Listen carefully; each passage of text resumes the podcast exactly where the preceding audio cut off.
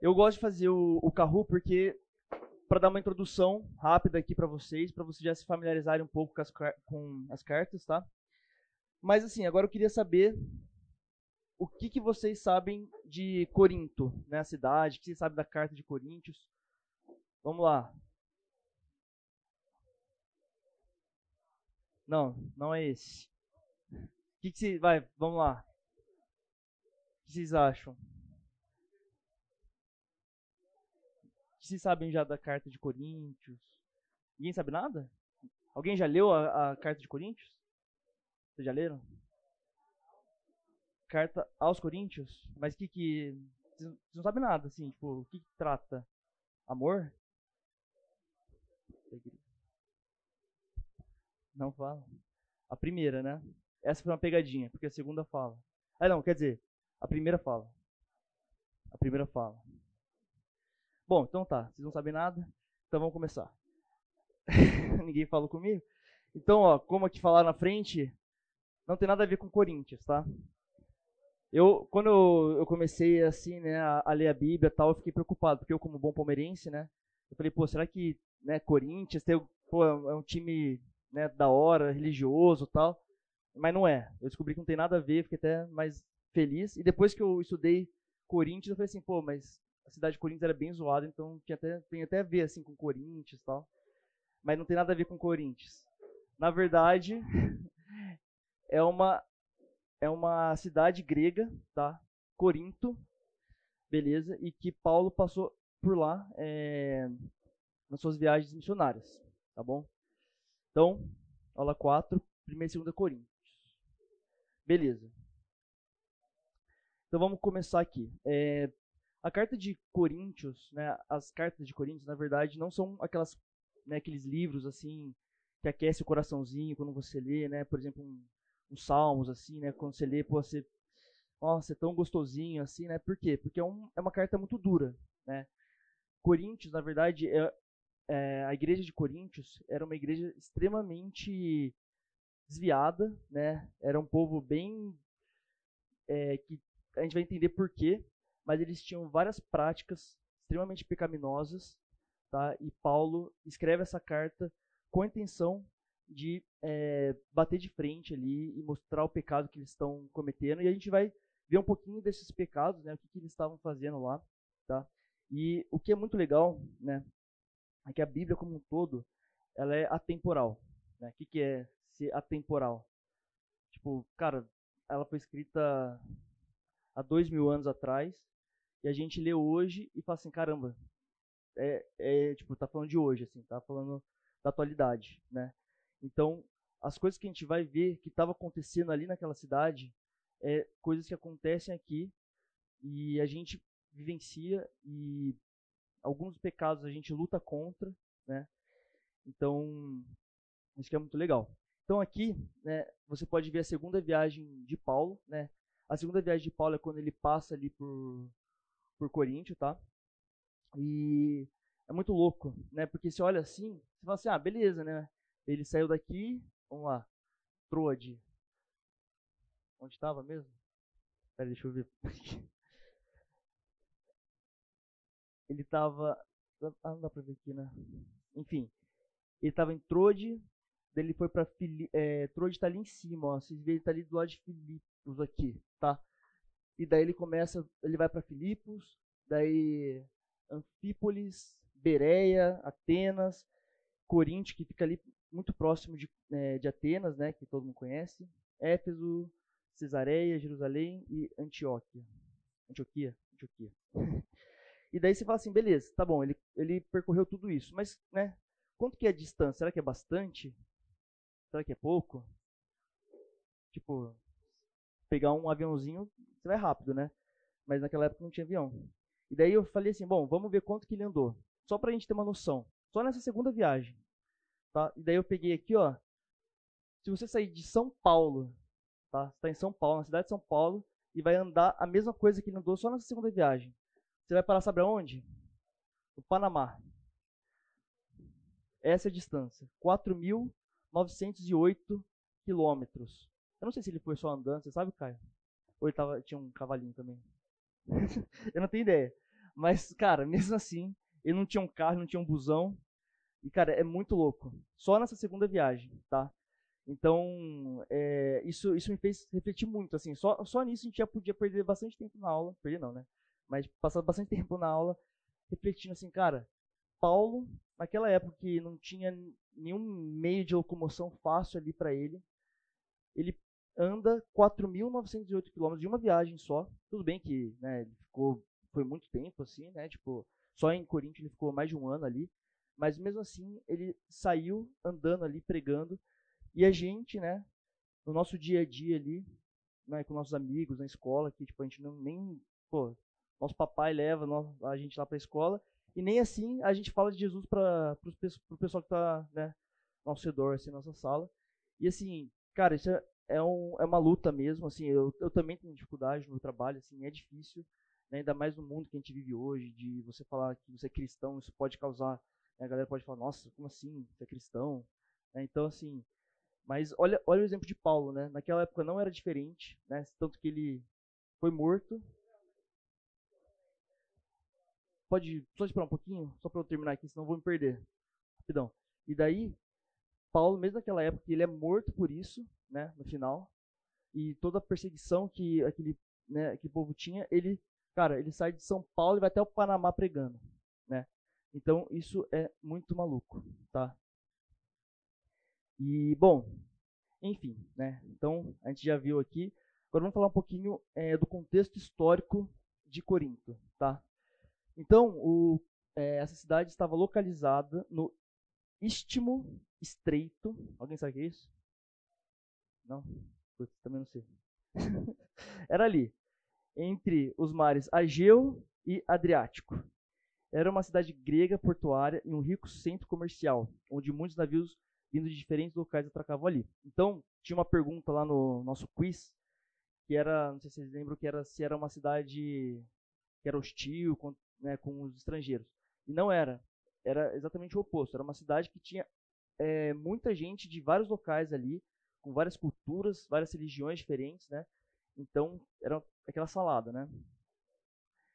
É, possuía um teatro ao ar livre para 20 mil pessoas e os jogos atléticos, né, que eram os jogos istmicos, só perdiam importância para os jogos olímpicos.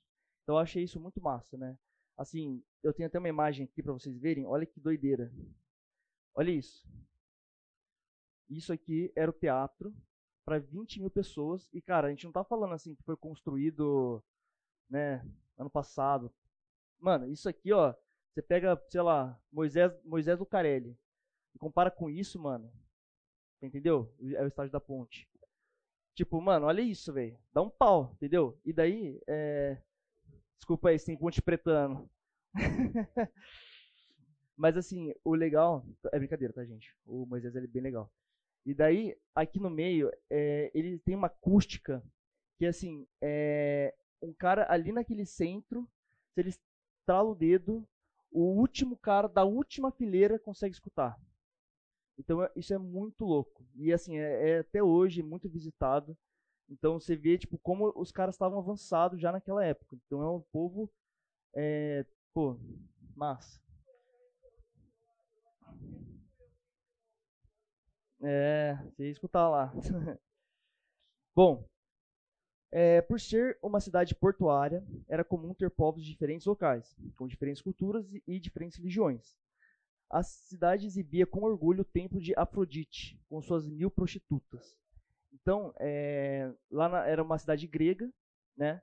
Então, Afrodite, se vocês não sabem, é a deusa do amor, né? Da, e lá eles tinham um templo, né? Que era esse aqui, Está meio destruidinho hoje, mas era um templo que eles cultuavam Afrodite, né? E, e lá tinha as mil prostitutas que no final da tarde elas saíam para vender, né? O serviço dela, você já pode imaginar o que, que era. E muita gente, né? Até os cristãos, é, né? Às vezes faziam algumas coisas ali. Então você vê que era uma cidade um pouquinho tensa, assim, né? E daí, tanto que tem uma expressão, né, que o Caio vai poder falar até melhor que eu, fala grego aí, cara, é corintianizomai, tá? que é agir como um coríntio, a expressão literal. Que é o que? É um termo grego que adquiriu o sentido de praticar relações sexuais ilícitas. Então, até um, uma expressão que tem lá é tipo agir como um coríntio. O que, que é? Ah, esse cara tá tendo relações sexuais ilícitas. Então você viu que né, ali não era uma cidade tão boazinha, era bem corintiana mesmo. E você imagina a dificuldade que Paulo teve né, para chegar naquela cidade e pregar o evangelho. Né? Então, aquilo que a gente estava falando, né, de, pô, tenho vergonha de falar com meus amigos ali da escola, né, que eles podem pensar de mim, que eles vão falar de mim. Cara, olha o contexto histórico de Corinto e o que, que Paulo fez para entrar naquela cidade e pregar o evangelho. Legal? Então, agora vocês já entenderam né, o, o contexto daquela cidade e Vamos então à primeira carta, tá? Então, qual que é o propósito de Paulo escrever a primeira carta, tá? Como que foi isso? Então, é, Paulo, ele estava na, na, sua viagem missionária lá, e ele chegou em Corinto, né? E ele viu uma cidade extremamente é, corrupta e é, né, moralmente falando. E ali ele começa a pregar, né? E ele fica mais ou menos um ano e meio ali, né? e ele começa a criar os primeiros grupos cristãos ali, tá? Então ele começa a conversar, começa a explicar e as pessoas começam a entender, né? Por quê? Lá em Atos 4:20, o que, que Paulo fala ali, ó? Pois nós não podemos deixar de falar das coisas, não é Paulo que fala, né? é Pedro e João. Pois nós não podemos deixar de falar das coisas que vimos e ouvimos, né? Então, com esse intuito, eles começam a, a, espalhar ali e falar, né? E esse é o principal motivo, né? A gente tem que pregar, ponto. Esse não precisa ter outro motivo, né? E daí é, ele, ele vai ele vai embora, né? Então ele vai embora de Corinto depois. Teve várias coisas ali que aconteceram, né? Tinha aqueles pequenos grupos cristãos que estavam iniciando. É, e é, bom, comunidade cristã. E daí Paulo vai embora de Corinto, tá? Então ele ele fez lá os primeiros grupos e vai embora. E daí quando ele, ele vai para ele, ele vai para outra cidade, ele começa a ouvir relatos de que as coisas estavam não indo muito bem. É, opa, as coisas não estavam indo muito bem na igreja de Corinto. E por isso que ele escreveu a primeira carta. Então ele começa a ouvir relatos de, ó, lembra que aquele povo fazia aquelas coisas lá atrás? Então, eles estão fazendo de novo. Né? Então Paulo vai, né, na primeira, ali na primeira viagem dele, e prega, a galera começa, só que depois que ele sai, eles começam, eles voltam a fazer o que eles faziam antes. Então ele escreve a primeira carta, que é uma carta é, bem pesada, assim, né, se a gente for ver, tipo, o que ele escreve ali, né, a temática ali. Então, é, começando a primeira carta, né, o autor é Paulo, o verso-chave é 3, 16, 17. O tema central de, da, da carta são as divisões na igreja, tá? Então a gente vai ver isso também, que são os primeiros capítulos ali da carta. Ele trata bastante isso. É, então a primeira carta traz admoestação contra impureza, desordem e divisão dentro da igreja. Tá? Então por isso que eu falei, não é uma carta muito gostosinha. Pode falar. Não, é a primeira carta. É, assim, na verdade, o que acontece? A primeira carta, na verdade, que Paulo escreveu foi uma carta que é, a gente não conhece e pelo que aparenta, ele é, se perdeu. Se perdeu. E daí a primeira carta, que é a primeira carta do, né, que seria a segunda carta, é a primeira carta que a gente conhece, tá? Que é, que é essa, primeira Coríntios. E daí as outras, a terceira, que daí a gente vai ver depois, é uma carta é, que também a gente não tem conhecimento. E daí ela é uma carta extremamente pesada que Paulo fala na segunda carta, que ele fala da terceira carta. Meio confuso, tá? Mas dá pra entender, né? Então, a gente tem a segunda e a quarta. E a, e a, e a terceira é uma carta, tipo, realmente batendo assim, né? Pelo que aparece lá, que ele fala que ele escreveu com lágrimas, né? E a quarta é mais. Ah, e a quarta, que daí é a segunda, Coríntios, é mais uma carta de reconciliação que a gente vai ver depois. Então, a primeira. Primeira Coríntios é a segunda carta que ele escreveu. E é, segunda Coríntios é a quarta. Essa seria a segunda, exato. É, e qual que é o propósito? É desenvolver em seus leitores um comportamento maduro dentro da igreja, oferecendo soluções por meio da sã doutrina, além de usar o próprio, o próprio exemplo de vida é, definindo seu apostolado. Tá? Então, esse é o propósito de Paulo. Então, qual que é o, o versículo-chave? Vocês não sabem que são santuários de Deus e que o Espírito de Deus habita em vocês? Se alguém destruir o santuário de Deus, Deus o destruirá, porque o santuário de Deus, que são vocês, é sagrado. Tipo, então assim, é, quando eu li isso, eu fiquei, caramba. Né, a gente não pensa, muitas vezes a gente não pensa nisso, né? Que a gente é santuário do Espírito Santo. Tipo, aqui dentro vive, né, o Espírito Santo e a gente muitas vezes vive né, como se isso não importasse, né? Como se isso, ah, tá bom. A gente sabe, né?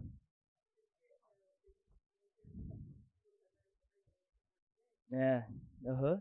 E é isso, assim, a gente não, não, não, né, não para para pensar que realmente Deus vive dentro da gente, né? E a gente tem comportamentos, né, pecaminosos, que a gente vai ver que isso é, é contra o nosso, nosso próprio corpo, tá? Então isso é muito pesado. Bom, vamos lá. 1 Coríntios.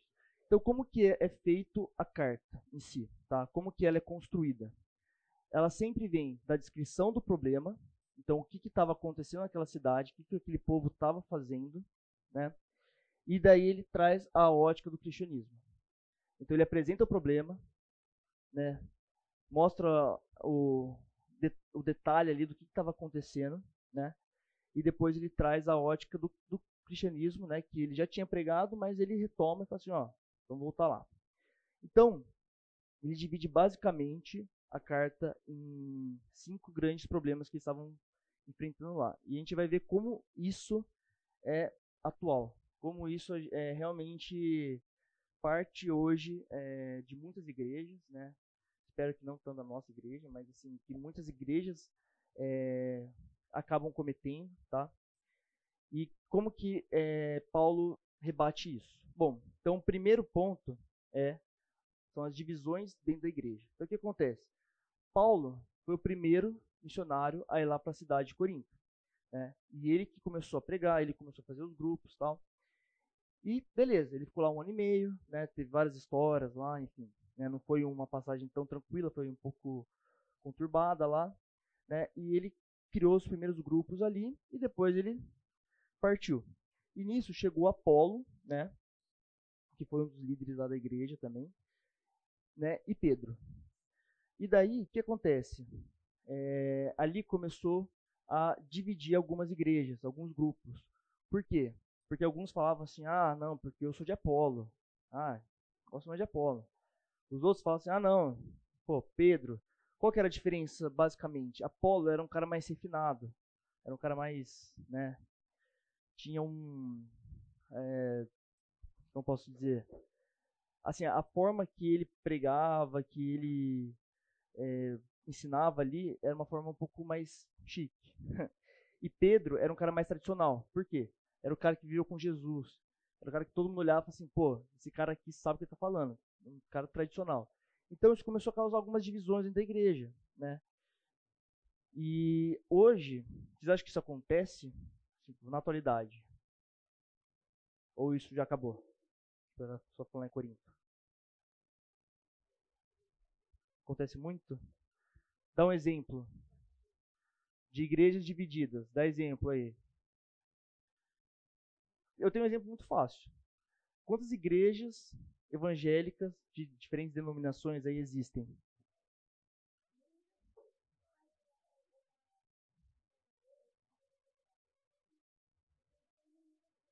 Exato, exatamente. Né, o cara fala que é evangélico, o cara é católico, virou rosto pra você, e, tipo, né? E vice-versa também, né?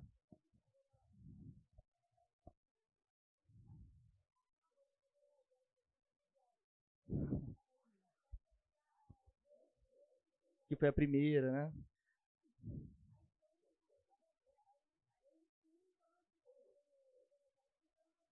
Exato. Então isso acontece, né, muito e também não só tipo em igrejas evangélicas assim, mas tipo dentro das igrejas também, né? Uma coisa que o pastor Fernando sempre tipo já falou várias vezes lá na frente, não sei se já já viram, né, mas ele dando meio que bronca na galera quando fala assim: "Ah, sei lá, você viu que hoje de manhã o culto foi do Oswaldo, não foi do Fernando?" Galera, "Uh, então beleza, vou ficar em casa." Mano, é a mesma coisa, tipo, ah, eu sou Fernando. Ah, não, eu sou Oswaldo. Eu prefiro tal pastor.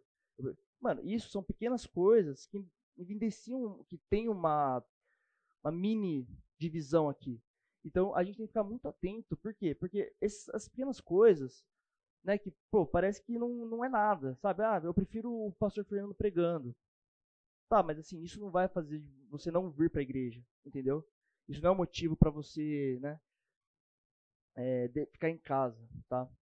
Né? E, e daí que, que, como Paulo responde, né? Então a igreja é formada por cristãos. Né? Então, acima de assim, pode falar. É. Pedro, ele também estava lá uma época, então assim, tinha, daí tinha um grupo que gostava mais de Pedro, então assim, mas o, o líder mesmo da igreja ali era Paulo, tá? Que era, a, era o né, até que para quem Paulo ali escreve e tal. Mas, enfim, é, tinha Pedro também, uma época ali, então tinha essa divisão, né? E, e daí ele fala assim, cara, por exemplo, né, se alguém perguntar assim, ah, é, você, você é o quê? Sim, tipo, né, quando você está falando de religião, de, daí você fala o quê? Tipo, ah, você é evangélica? Você fala o quê? Você é batista? Então, esse é o ponto. A gente, acima de ser evangélico, batista ou qualquer outra coisa, nós somos cristãos, né? Então, assim, você ser batista, beleza, na igreja você vai ali, tipo, mas você, na verdade, é cristão. Você é um pequeno Cristo que está representando Cristo ali na terra, né? Cristão quer dizer pequenos cristos, então... Você não quer esperar só um pouquinho para a gente terminar aqui? Rapidinho. Então a gente tem, como, como, cristãos, a gente tem que representar Cristo na Terra. Então antes de falar, ah, eu sou evangélico, eu sou batista, eu sou presbiteriano, eu sou católico, a gente é cristão, entendeu? Então essa divisão não tem que existir. Nós somos um corpo, né? E é isso que ele fala, tá? Quer falar, Mateus?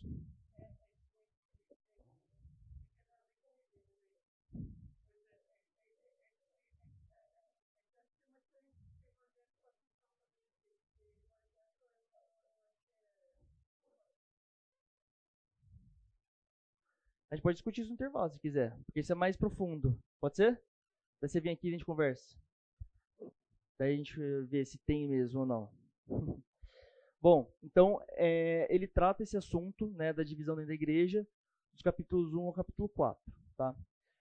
Bom, é, passado isso, ele entra num assunto né, que eu queria, gastar um pouquinho mais de tempo, porque é um assunto é, que é bem complicado, né? Que era, era um dos um, um dos pontos ali mais tensos. Ixi, vai dar um intervalo já. Que era a imoralidade sexual, tá? Então, se não der, não vai dar tempo de falar tudo agora, mas a gente vai começar. Então, como eu falei, né? Lá naquela cidade era uma das coisas principais ali, né? Um dos problemas principais que era essa questão da imoralidade sexual.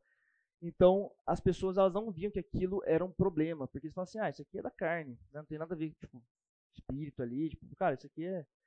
A gente não mistura e tal. Então eles achavam que isso não podia corromper, né? E, e, e Paulo bate muito de frente, né?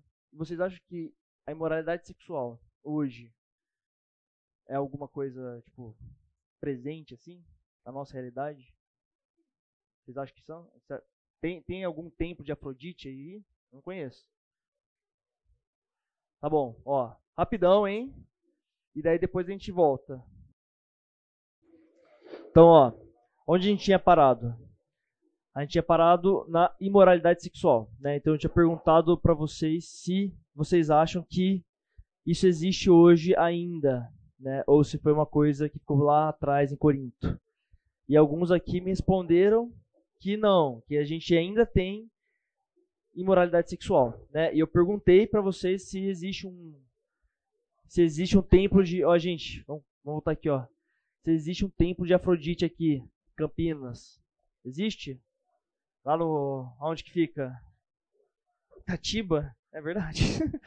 Não tinha pensado nesse ponto. Pode ser. Tá bom, tem Itatiba, mas eu acho que aqui ninguém frequenta, não é tão comum frequentar Itatiba. Onde que está a imoralidade sexual nos dias de hoje? Onde está? Vai, quem se arrisca? Homossexualidade vai ser preso. Tô zoando. Tô zoando. É, alguém falou aqui internet, tá certo? Internet. Oi? Você falou internet. Beleza. É esse ponto que eu queria chegar. Cara, internet hoje é o tempo de Afrodite daquela época, só que, né, elevado a um milhão, assim. Tipo, não é mil, né, não são mil prostitutas, são infinitas, né? Não prostitutas, mas enfim.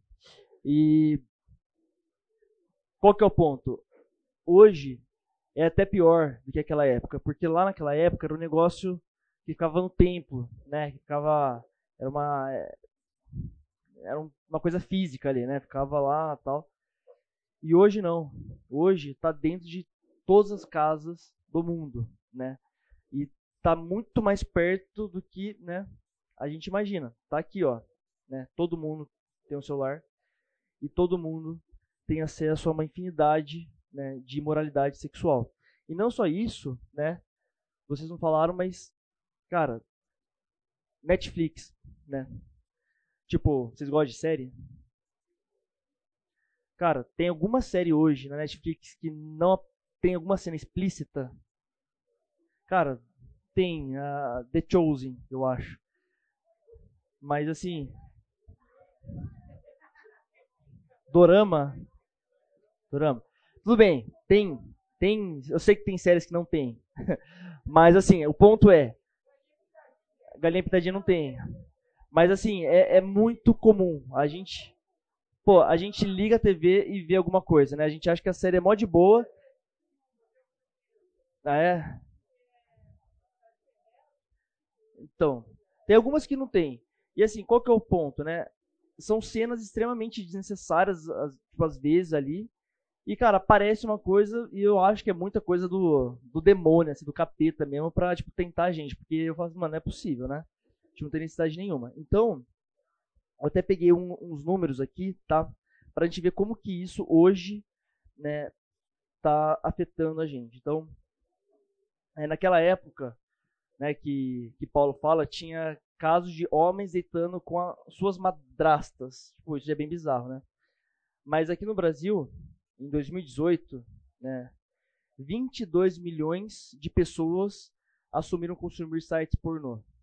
22 milhões. Sabe quantos, quantas pessoas tem no Brasil? 120. 120. É 120? 120. No Brasil, 120 milhões.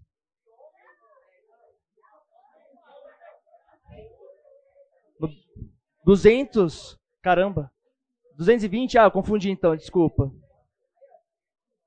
É mesmo? Tá bom, vocês estão na, na escola, vocês sabem mais do que eu. Mano, 200, tudo bem. Mas, ó, 22 milhões assumiram consumir site, site pornô. Cara, isso pra mim é uma loucura, tá? 90% das crianças são expostas à pornografia. 90%, ou seja, quase todas as crianças são expostas à pornografia hoje. Apenas o site Pornhub tem mais acesso do que Netflix, Amazon e Twitter juntos só um site. Tá? A indústria pornográfica é uma das mais lucrativas do mundo. Aqui, ó. A indústria pornográfica é uma das mais lucrativas do mundo, rendendo bilhões de dólares anuais. E daí aqui, tipo, ah, mas quanto que é isso? Rende mais do que a NBA, MLB, que é a de beisebol, e NFL juntas. Tá? 30% de todos os dados transferidos na internet são de pornografia. 30% de todos os dados são pornografia na internet. 30%. Então,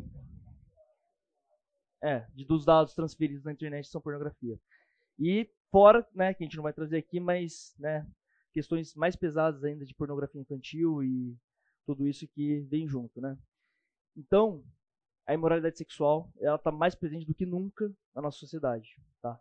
E isso é algo que a gente tem que ficar muito, muito atento, né? E, né? Então, esse é um problema que tinha naquela época e é um problema que ele só aumenta a cada ano que passa, ele só aumenta e, e fica cada vez mais mais fácil e cada vez mais né, as pessoas tentam, não, mas não é, não é, peraí, Matheus, rapidinho. Não, mas não é um problema isso, é, não, isso, né, tem, até tava, eu ia trazer, mas acabei achando que não dá tempo, mas é, tinha uma pesquisa lá de um, é, de uma faculdade da Inglaterra, super importante, que eu não lembro o nome, que trouxe os benefícios da masturbação para uma pessoa. E isso é algo assim, né? Como o mal ele tenta colocar na mente das pessoas e fala assim, não, mas não é tão, ó, olha os benefícios aqui, olha como e cara, a gente sabe que a pornografia ela destrói o cérebro, a mente de uma pessoa, tá? Você não, você não, é quando você vê pornografia, você não sabe mais o seu cérebro que ele vê, que vê imagem, que ele processa a imagem ali, não sabe diferenciar uma coisa real do, de uma coisa que você está vendo um vídeo. Se o cérebro, ele, aquela parte ali que processa, ele não sabe que ah, tá, é um, é um celular que eu estou vendo. Não, ele vai processar aquela imagem que você está vendo, tá? E quando ele processa essa imagem, o que, que ele faz? Ele, ele fala assim, ó, se você vê pornografia, você tem um acesso ilimitado de mulheres e homens, tá? Né? E peraí, peraí Matheus, rapidinho, rapidinho, rapidinho. E daí o que acontece? O seu cérebro, ele, ele você ensina para o seu cérebro que você pode ter uma quantidade ilimitada e isso faz com que você não tenha mais prazer depois com uma só. Então, no seu casamento você não vai ter mais prazer, tá? Então, assim, é, existem vários. É, eu, eu, eu, dei essa aula ano passado para os adolescentes, não sei se vocês estavam, vocês lembram, mas a gente falou só sobre isso, né? Então, só estou trazendo alguns pontos porque esse é um dos pontos principais, tá? Então é muito importante. O próximo módulo da, da EBD vai ter isso também, tá? Então eu queria só trazer um pouquinho disso, né? E como que a gente, e como que Paulo fala, né? Que rebate esse ponto, tá? Então, o nosso corpo é templo do Espírito Santo. Tá? Ponto. Tudo que você fizer contra ele, você está fazendo contra o seu próprio corpo. Que ele fala aqui? Vamos lá. 1 Coríntios 6. Ó, 6,14. Deus ressuscitou o Senhor e também nos ressuscitará a nós pelo seu poder. Não sabeis que os vossos cor corpos são membros de Cristo? E eu, porventura, tomaria os membros de Cristo e os faria membros de meretriz? Tipo, bem pesado, né? Absolutamente não. Ou não sabeis que o homem que se une à prostituta forma um só corpo com ela? Porque, como se diz, serão os dois uma só carne. Mas aquele que se une ao Senhor é um espírito com ele. Fugir da impureza. Qualquer outro pecado que uma pessoa cometer é fora do corpo, mas aquele que, é prática, que pratica imoralidade peca contra o seu próprio corpo. Acaso não sabeis que o vosso corpo é santuário do Espírito Santo, que está em vós, o qual tendes de parte de Deus, e que não sois de vós mesmos, porque fois comprado por preço. Agora, pois, glorifica a Deus no vosso corpo. Tá? Então, é... você está pecando quando você faz isso contra o seu próprio corpo, que é o templo do Espírito Santo. Então, né,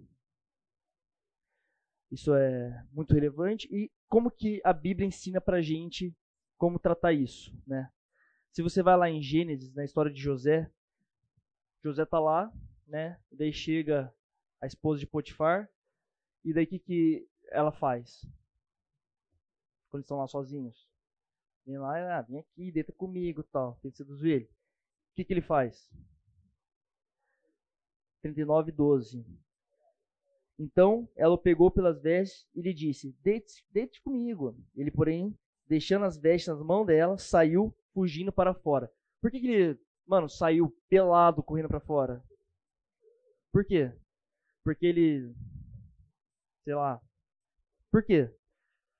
Cara, porque ele sabia que se ele ficasse ali, fala, não, não, não, agora não. Não, por favor, não. Mano, ele ia pecar. Então, que, que a Bíblia ensina pra gente? Cara, quando tiver um, um, alguma coisa assim, foge. Não vai ficar lá, tipo, não, eu sou mais forte, eu vou conseguir. Foge, tá? Então a gente tem que fugir é, de qualquer tentação que aparecer pra gente. Tá bom? Bom, então vamos voltar lá, porque eu gastei um tempinho nesse, porque eu acho que é bem relevante pra gente trazer hoje, né? Bom, então continuando aqui, é, qual que é o outro pecado que ele comenta ali? Escandalizar o próximo. Então tinha uma pergunta lá no quiz, bastante gente errou. Paulo era contra ou não comer comida ali, é, dedicada aos ídolos? Ele não era contra. Por quê? Porque, cara, ele fala ali, ó, um cristão pode comer o que ele quiser ali, né? Tipo assim, se for carne dedicada a um ídolo, né, sacrificada ali ao ídolo, é carne, é comida, né? E se ele santificar aquela comida, né, agradecer a Deus, não tem nenhum problema, tá? Então, é, 1 Coríntios, 1 Coríntios 8, falei Coríntios já aqui, 1 Coríntios, Peraí, Matheus, vamos depois de conversa, porque eu tô meio apressado aqui, ó, pra terminar, daí no finalzinho a gente conversa um pouquinho. Ó, 1 Coríntios 8, 10. Porque se alguém te vir a ti, que és dotado de saber a mesa em templo de ídolo, não será a consciência do que é fraco induzido a participar de comidas sacrificadas a ídolos? Então, qual que é o ponto aqui de Paulo?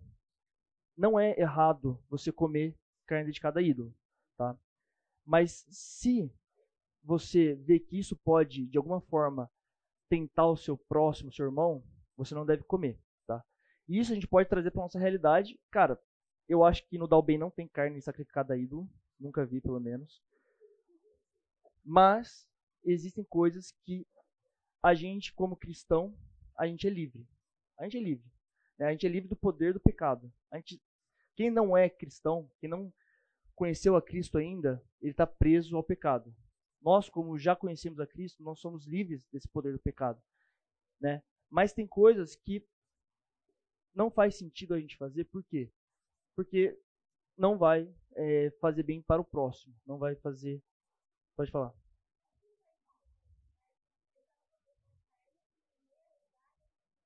Para o sacrifício do, dos ídolos deles, lá do povo grego e tal. Então tinha o sacrifício da, daqueles deuses, e daí, tipo, sobrava o resto e eles vendiam, tipo, esses restos assim nas feiras e tal. E tinha cristão que ia lá e comia, né? E daí o povo olhava assim, caramba, mas o cara é cristão e está comendo carne né, sacrificada ao ídolo. Então isso gerava né, naquelas pessoas um certo desconforto. Né? E Paulo fala, cara, vocês estão livres para comer, né? Vocês são livres para fazer o que vocês quiserem, mas isso vai, primeiro, santificar Deus? Isso é uma coisa que vai glorificar Deus? Segundo, isso, é, isso vai ser uma pedra de, de tropeço para quem está ali do seu lado? Eles vão olhar e falar assim, caramba, mas ela fala que é cristã e está fazendo isso. Cara, se isso acontecer, você não deve mais fazer. Aqui no caso é a carne. Então, assim, se a carne fazer seu irmão pecar, tropeçar, mano, não come mais carne.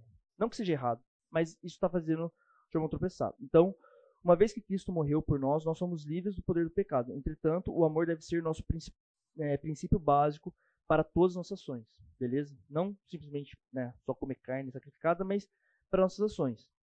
É... Então aqui, ó, é, 8, 9. Vede, porém, que esta vossa liberdade não venha de algum modo a ser tropeço para os fracos. Né? E 9, 19, vou ver só um pedaço, senão não vai dar tempo. Porque sendo livre de todos, fiz-me escravo de todos, a fim de ganhar o maior número possível. Procedi para com os judeus como judeu, a fim de ganhar os judeus. Para os que vivem sob o regime da lei, como se eu é, assim vivesse, para ganhar os que vivem debaixo da lei, embora não seja não esteja eu debaixo da lei. Ao sem lei, como eu mesmo fosse, não estando sem lei para com Deus, mas debaixo da lei de Cristo, para ganhar os que vivem fora do regime da lei. Então, fiz-me fraco, tal. Então ele continua então assim: é, você tem que proceder para o outro com amor, tá? E não como uma pedra de, topre, de uh, tropeço. Beleza. Beleza? Alguma dúvida nesse ponto? Claro? Boa. Próxima. O culto público e os dons. Tá? Então isso é bem legal. Então ele começa a falar dos, dos dons lá que tinham, né? Alguns falam que processaram, bom, não vamos entrar nesse detalhe. Mas ele fala ali, né, de, vocês não estão vendo no fundo, né, mas aqui está milagre, sabedoria, cura, profecia, falar em línguas, né? O que isso estava causando? Então, é, por exemplo, o cara falava em línguas, né? E daí era como se eu viesse aqui na frente, né, e começava, chama lá, mano, isso ia edificar vocês? E eu tava aqui, ó, falando por uma hora e meia desse jeito. Alguém ia ser caramba, olha, nossa, que que delícia de pregação. Alguém. Não. Então. Exato. E isso não, né, não edifica ninguém. Então, o que estava acontecendo? O povo estava ficando perdido lá. O povo estava, mano, o que, que, que, os caras estão falando? Então ele fala, mano, para com isso, né? Se você for falar em língua, tipo, pô, pega um cara e traduz, né? E daí o que, que ele, ele comenta? Que nós somos o corpo de Cristo. Então ele usa a, a imagem do corpo ali, né? E, e cada um tem a sua função, que é né, extremamente importante. E mesmo aquela que, pô, dedinho ali, que acha que não tem nenhuma uma importância, tem muita importância, né? Então, é, aqui, ó, vamos lá, 12. Porque assim como o corpo é, é, um e tem muitos membros, e todos os membros, sendo muitos, constituem um só corpo, assim também com respeito a Cristo. Tá? Então, é, nós somos um só corpo. Daí 18 ao 20. Mas Deus dispôs os membros, colocando cada um deles no corpo como lhe aprouve. Então, tipo, ah, nossa, pô, eu queria ser cantor. Queria estar lá na frente cantando, louvando. Pô, eu gosto. Mas, mano, eu cantando é horrível. Você, tipo, dá pra ver que eu falo meio pra dentro, assim, né? Então, não dá. Então, tipo, mano, Deus me colocou com um outro dom, né? uma outra tarefa. Se todos, porém, fossem um só membro, onde estaria o corpo? É exatamente isso. Se todo mundo cantasse bem aqui, todo mundo estaria louvando só. A ideia, o culto ia ser só louvor. Todo mundo ia cantar junto e não ia ter pregação, né? Não ia ter, sei lá, gente ajudando lá depois no, é, no, nos eventos lá, então, enfim, né? E depois, vamos terminar aqui rapidinho, 25 e 26 para que não haja divisão no corpo, pelo contrário, cooperem os membros com igual cuidado em favor uns dos outros, de maneira que, se um membro sofre, todos sofrem com ele, e se um deles é honrado, com ele todos se. Rego, regozijam. Opa. Regozijam. Então, assim, é exatamente esse o ponto. Né? A gente não pode, a gente não é nenhum dom, assim, né, vamos dizer, é melhor do que o outro, e todos é, juntos eles fazem esse corpo ser um corpo, né? Senão não, não teria um corpo completo ali, tá? E daí eu coloquei Coríntios 13, 1 a 3. É, que daí aquele, aquela questão, né? Ainda que eu fale a, a língua dos homens e dos anjos, se não tiver amor, serei como bronze que soa ou como o símbolo que retine. Ainda que eu tenha o dom de profetizar, eu conheça todos os mistérios e toda a ciência, ainda que eu tenha tamanha fé a ponto de transportar é, montes, se não tiver amor, nada serei. Então, é, cara, o que que, o que, qual que é o resumo de tudo isso? É o amor, sempre, tá? Então, é, é muito legal essa essa imagem, né? Que ele fala é como bronze que soa ou como símbolo que retine. É isso é como se fosse um, um, um sino assim. E daí, se eu fosse igual um sino, eu viria aqui e falaria tudo. Bah, bah, bah, bah, bah, bah, acabou, mano. Deu tempo, bateu o sinal, vou embora tô nem aí, tá? Isso é um símbolo, é, um, isso é um sino. Eu venho aqui, mano, não, não, quero saber se vocês estão entendendo, se vocês estão gostando, olho pra cara de vocês, vocês estão tipo, putz, falei, opa, melhor melhorar aqui, vou perguntar alguma coisa tal. Não, eu vou aqui, falo do jeito que eu quero e vou embora, tá? Então, não vamos ser assim, né? A gente não pode ser só um, um, um sino que fica aqui tocando na frente, tá? A gente tem que ter o quê? O principal de tudo, que é o amor.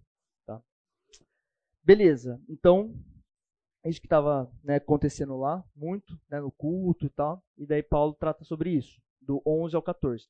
Galera, lembrando que isso aqui a gente só está passando rapidão. Vocês depois têm que em casa estudar devagar, lendo cada passagem, né, vendo se eu falei certo ou não. Se eu falei errado, vocês podem me corrigir depois. Tá bom? E é, é muito legal né, como ele finaliza tudo isso. Né? que é o quê? É o problema da ressurreição. Né? Tinha uma questão também dessa lá no, no quiz, bastante gente errou. Então, ele sim trata da doutrina da ressurreição. E o que acontece? Lá naquela época, tinha muito cristão que falava assim, ah, mas a ressurreição não tem tanta importância. Tipo, uma coisa assim, Jesus nem ressuscitou, tipo, não, não teve a, a ressurreição. E também isso não, não importa. E daí Paulo finaliza a carta, mano, socando a cara deles assim, ó. Algumas pessoas estavam afirmando que não houve a ressurreição de Cristo. O que que é, aqui ó, 15 e 12. O que, que isso quer dizer? 15 e 12. Ora, se é, é, se é corrente pregar-se que Cristo ressuscitou dentre os mortos, como pois afirmam alguns dentre vós. É, opa. Ora, se é corrente pregar-se que Cristo ressuscitou dentre os mortos, como pois, como pois afirmam alguns dentre vós que não há ressurreição de mortos? E se não há ressurreição de mortos, então Cristo não ressuscitou. É, 15, 17 e 19. E somos tidos por falsas testemunhas de Deus, porque temos é, asseverado contra Deus que ele ressuscitou a Cristo, ao qual ele não ressuscitou. Se é certo que os mortos não ressuscitam. Porque se os mortos não ressuscitam, também Cristo não ressuscitou. E se Cristo não ressuscitou, é vã a nossa fé, e ainda permaneceis nos vossos pecados. Ainda mais os que dor dormiram em Cristo é, pere pereceram. Se a nossa esperança em Cristo se limita apenas a esta vida, somos os mais infelizes de todos os homens. Então, assim, ele fala assim: se Cristo não ressuscitou, por que a gente está aqui?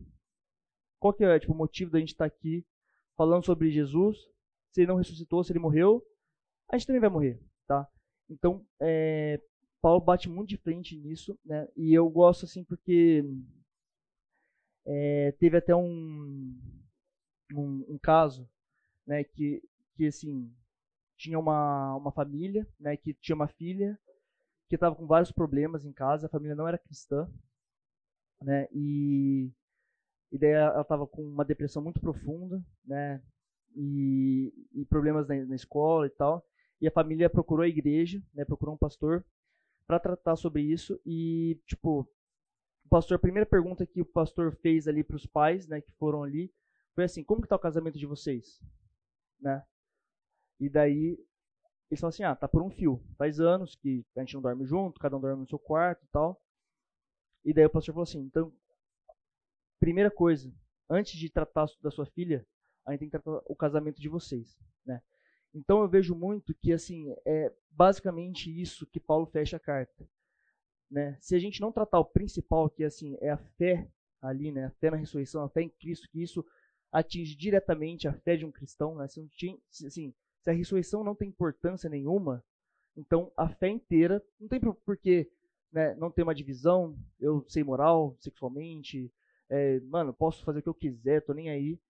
Porque assim, mano, Jesus não ressuscitou, velho. Tipo, Jesus não, eu não vou ser salvo em Jesus. Então, mano, entendeu? Então esse é o ponto. Antes de tudo isso, vamos resolver esse ponto principal, tá? E bom, então esse é basicamente a, a carta de Paulo é, para 1 Coríntios. Alguém tem algum ponto, alguma dúvida? Legal? Entenderam? Eu quis trazer bastante coisa assim para o nosso dia a dia aqui, para a gente realmente trazer isso, não ficar só lá né, mostrando a carta e tal, mas sim para a gente ver né, como a gente pode ler isso e trazer para o nosso cotidiano, tá?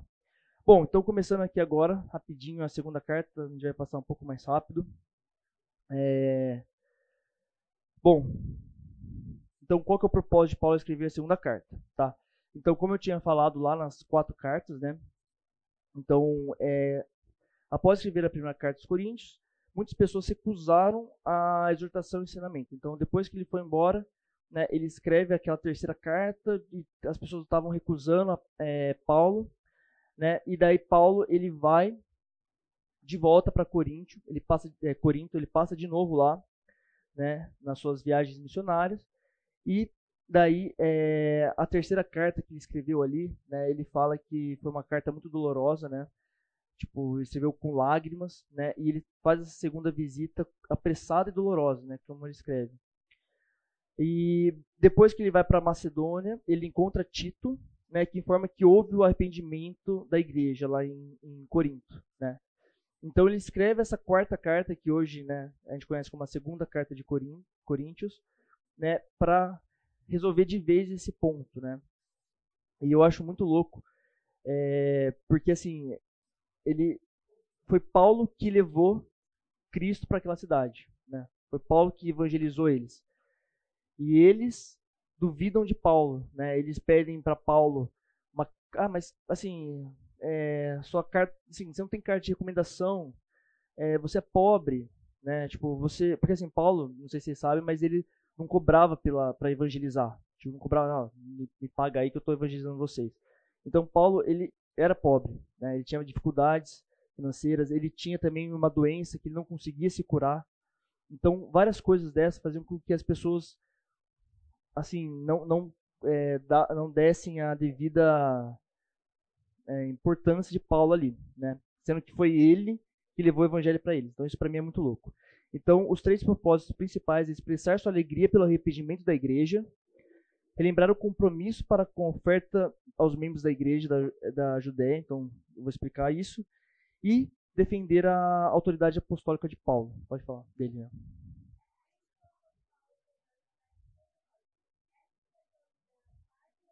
Da quarta. Essa é a segunda, essa é a segunda carta de, de Coríntios que a gente conhece hoje. Que é a quarta, que é a última que ele escreveu.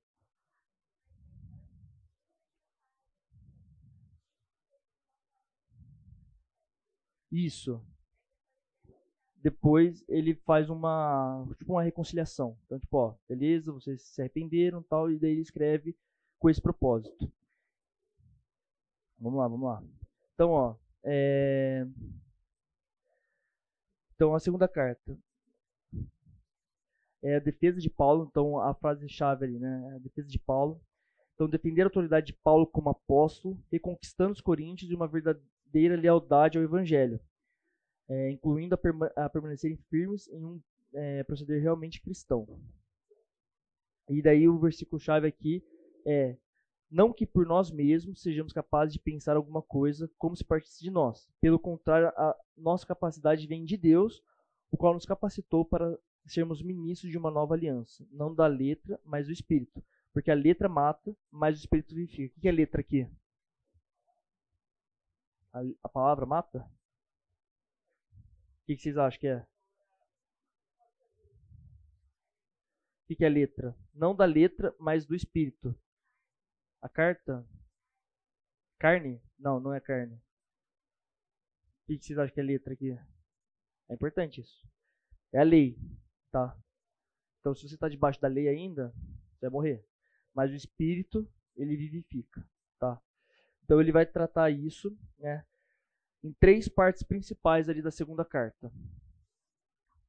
Do 1 ao 7, ele faz a grande reconciliação com a igreja ali. Então, o povo se arrependeu e ele vai ali agora, né, tipo, fechar esse ponto, né? Então, é, como eu tinha falado, né, por Paulo ser pobre, é, não ser muito eloquente e não conseguir curar a si mesmo, né, que ele tinha uma doença, alguns é, coríntios o desvalorizavam como apóstolo. Né? E daí no capítulo 2, é, ele, o, ele fala assim, cara, o status, o meu status, nada vale. Tipo, mano, isso aqui não é importante, tá? Mas sim levar outros a Cristo Jesus. Então, assim, eu ser pobre, eu ter alguma doença, eu não ser um bom orador, cara, isso não, não, não, não vale de nada. O que importa mesmo é eu levar mais pessoas a Cristo. Ó, gente, vamos lá, vamos lá. Tá acabando. Daqui a pouco vocês conversam. Então, eu posso não ser um bom professor, um bom orador, falar bem, mas se eu estou trazendo vocês para Cristo Jesus, cara, isso que importa. É isso que Paulo está falando aqui. No capítulo 3, ele trata daí sim da antiga aliança com a nova aliança, né? Então, Paulo compara a antiga aliança, onde Moisés era o intermediador de Deus com o povo, com a nova aliança, onde Cristo Jesus é nosso intermediador. Tá? E daí tem uma coisa muito legal nesse. Se a gente ler aqui, ó. É, 3, 8 a 11, olha que legal. Ele fala aqui, ó. Como não será de maior glória o ministério do Espírito? Porque se o ministério da condenação foi glória, em muito maior proporção será glorioso o ministério da justiça. Porquanto, na verdade, o que outrora foi glorificado, neste respeito já não resplandece diante da atual sobre excelência glória. So, opa, sobre excelente glória. Porque se o que se desvan, des, nossa, desvanecia teve sua glória, muito mais glória tem o que é permanente. É, qual que eu falei? Tá. Então, que, que ele fala aqui, né? Ele fala do. Aqui ele toca no ponto que Moisés, quando ele ia lá e, e né, teve lá a, a lei, né? Dita por Deus ali, ele voltou com a cara brilhante, né? E o povo até ficou meio né, resplandecendo. E ele fala assim, cara, se, se a cara de Moisés ali resplandecendo já tipo, assustou o povo, imagina isso que resplandece muito mais, né? Que é o Espírito, que é essa nova aliança. Então ele faz esse paralelo, assim, ele faz essa imagem assim de, da cara de Moisés resplandecendo, tá? E é, no, no, do 4 ao 7, então ele fala que devemos ser imitadores de Cristo Jesus, né, em todos os momentos. Tá? Então aqui eu peguei 5, 14 a 17. Então, é, pois o amor de Cristo nos constrange, julgando nós isto. Um morreu por todos, logo todos morreram. E ele morreu por todos para que os que vivem não vivam mais para si mesmos, mas para aqueles que por ele morreu e ressuscitou.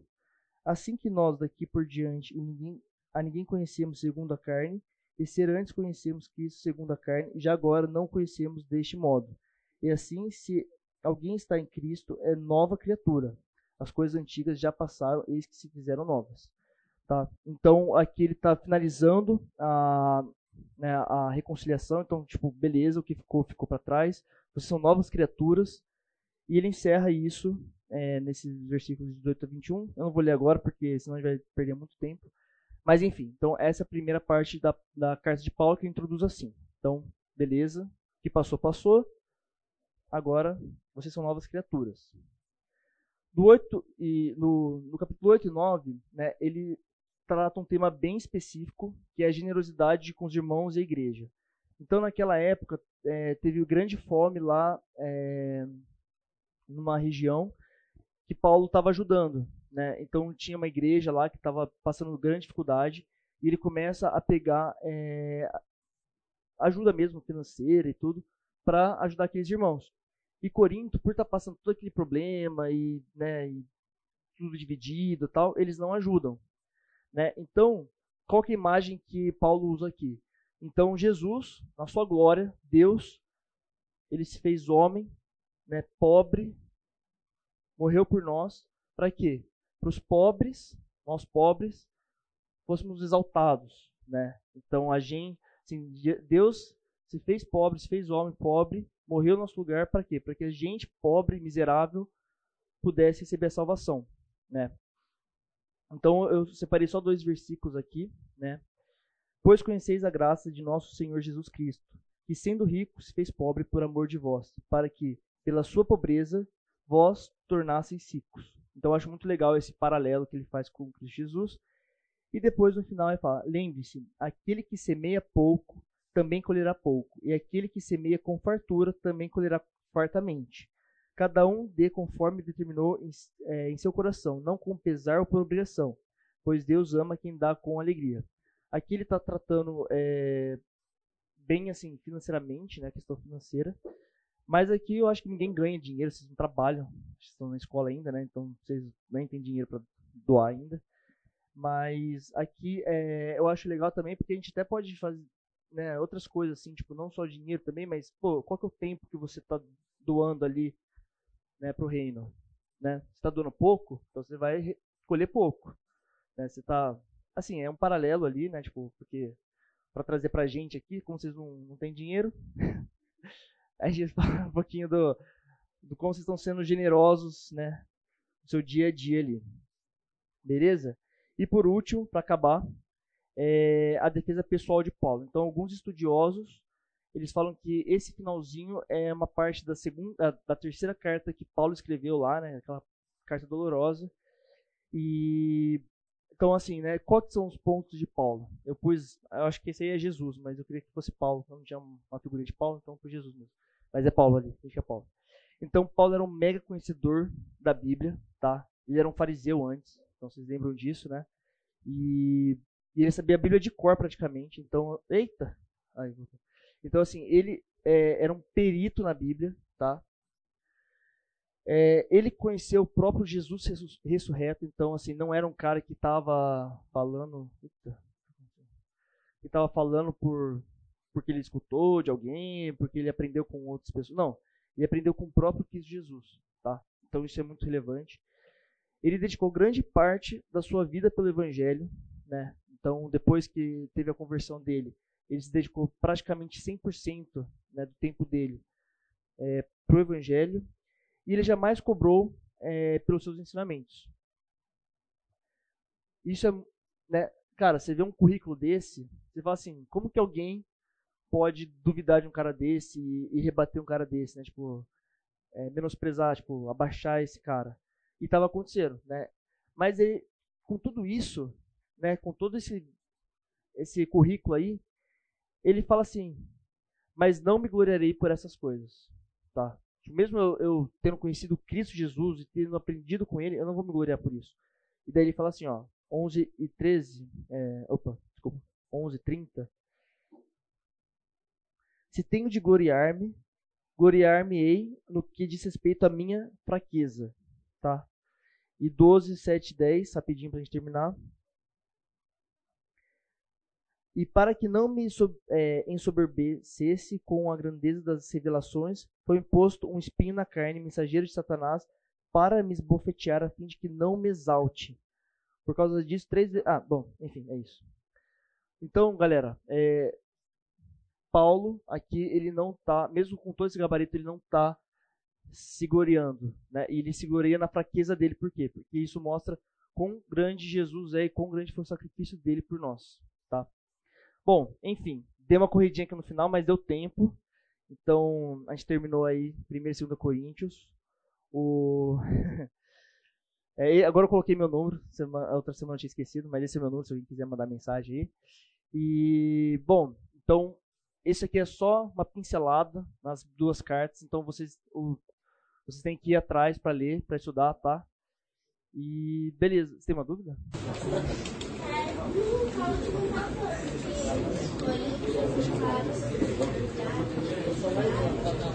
Ah, era a primeira, era uma pegadinha. É a primeira carta de Coríntios. Essa é a segunda. Bom, gente, muito obrigado. Boa semana aí para vocês. E até mais, hein?